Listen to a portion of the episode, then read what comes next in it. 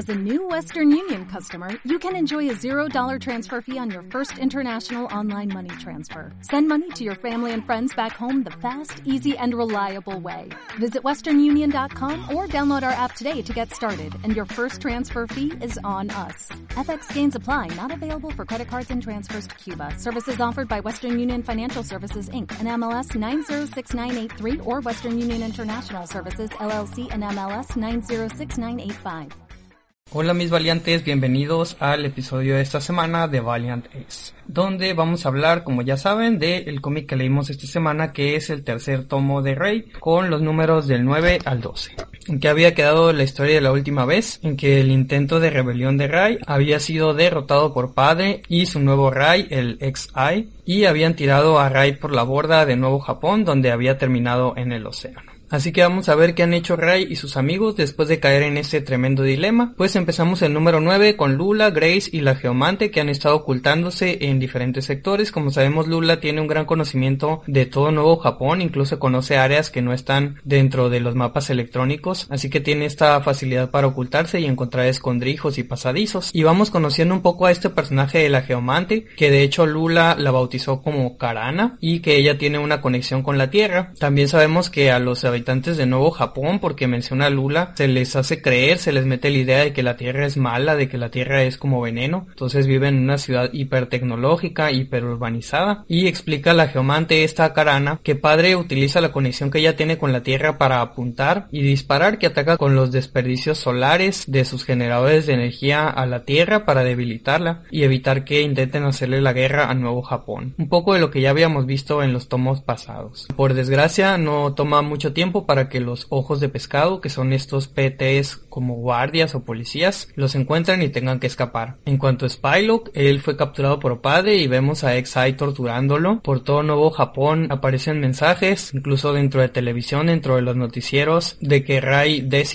era un terrorista. Incluso se prohíbe difundir fotos y videos de él, como en una especie de 1984, lo quieren borrar de la historia. También se les pide a todos los ciudadanos que manden a sus PTs para que los formateen e impedir cualquier posible rebelión. Se nos explica ya que el XI, este nuevo Rai, es totalmente sintético, ya no tiene nada orgánico, así que supuestamente es infalible. Y además de eso, tienen a Isaac, Momo y Lula entre los delincuentes más buscados. Y respecto a Isaac y Momo, vemos que entre los dos matan al presentador este de noticiero, supuestamente para mandar un mensaje. También tenemos flashback que nos confirman la relación romántica entre Momo y Rai. Y terminamos el tomo en que obviamente todos extrañan a Rai y qué ha pasado con él, pues Rai empieza a surgir de los intestinos de una criatura. Recordemos que una ballena o algo así se lo había tragado, pero ahora lo vemos que al parecer la ballena esta encalló en una playa y él surge de ahí aunque bastante lastimado. A la playa llegan un escuadrón de humanos que traen como armas y máscaras de gases y atacan a Rai y lo capturan inmediatamente. En el número 10 pues tenemos a Rai cautivo por estos habitantes de las playas y ya están como en un desierto donde lo llevan con un tal Lemur. Aquí ya la estética es totalmente Mad Max porque pues vemos este mundo postapocalíptico totalmente seco. Incluso Lemur parece sacado de alguna película de Mad Max y supuestamente este gordito Lemur puede identificar a través del olfato quién es bueno y quién es malo. Los sujetos estos que capturaron a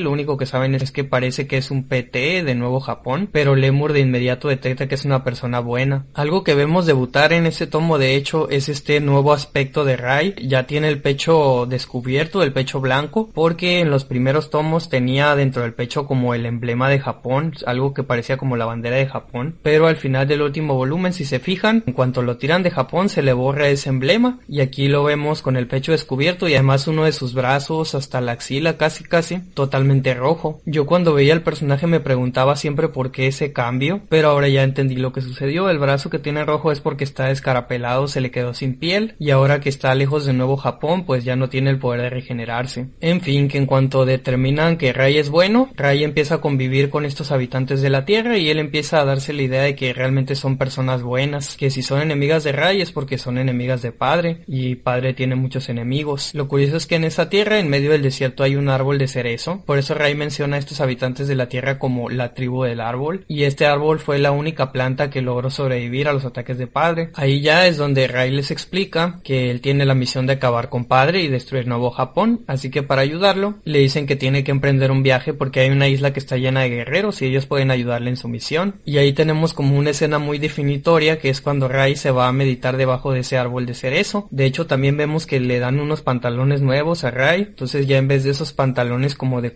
que traía, ahora trae unos pantalones como estilo samurai. Y lo que encuentra en el árbol de cerezo es que había una espada enterrada supuestamente de un guerrero legendario. Entonces tenemos esta bellísima escena donde Ray está ahí ensayando con la espada y de hecho el brazo que traía escabrapelado le empiezan a caer pétalos de cerezo, se le empiezan a pegar y le hacen como una especie de capa o como una armadura azul, algo así. Entonces todas estas explicaciones de su nuevo aspecto. Una escena, una pintura bellísima, de ahí dicen que tienen que mandar a Ray a reforjar su espada porque está muy deteriorada. Entonces tenemos esta escena como del héroe reconstruyéndose, reforjándose a sí mismo. Mientras tanto, en Nuevo Japón, a Spylock lo mandaron a los juegos asesinos a pelear con robots, como que esta idea que ya nos había manejado de una especie de circo romano, donde matan gente para la diversión de las personas, y Spylock dice que es el primer humano que envían en mucho tiempo. Entonces Spylock va a tener que sobrevivir al ataque de un montón de robots con armamento. En eso están Lula, Grace y Karana viéndolo por televisión y deciden hacer algo para tratar de salvar a Spylock. Van a necesitar, dice que muchas bombas de cereal, que es lo que vemos, que Grace y Lula siguen haciendo bombas con cajas de cereal, entonces pues quién sabe qué contenga el cereal del futuro. Mientras tanto Momo sigue con Isaac y Momo mantiene la idea de que los miembros de la raza de Isaac están encerrados en Nuevo Japón, cuando antes se nos había dicho que los miembros de esta raza alienígena los habían mandado a la Tierra. Según Isaac están en Rumania, pero dice Momo que hay una colonia en Nuevo Japón que se llama Roma Manía o algo así que tal vez por eso se confundió. De ahí vemos que Spylock sobrevivió a la arena esta de combate y aquí es donde se nos explica más sobre la mitología de Spylock, ya se nos revela muy bien qué ondas con esto, porque originalmente se nos había manejado, había muchos rumores de que Spylock era un guerrero inmortal, aparecía en series, en películas, como un personaje del folclore que de alguna manera seguía vivo hasta nuestros días. De hecho, en los primeros tomos aparecen unos pósters de películas con años muy diferentes, ¿no? Hasta de siglos distintos, varias películas de Spylock, y lo que dice Spylock es que él es nada más uno de los Spylock, que existe algo llamado el código Spylock, que a lo largo del tiempo, de todas las generaciones, se les expone a películas, a material de Spylock, para que como de una manera subliminal, en el futuro vuelva a surgir otro Spylock, como que la gente comulga con estos valores y aunque este Spylock actual muera, con el tiempo va a surgir otro. Total que vuelven a mandar a Spylock a otra de estas arenas de combate, esta vez contra la Mech Mamba, una serpiente robótica gigante, pero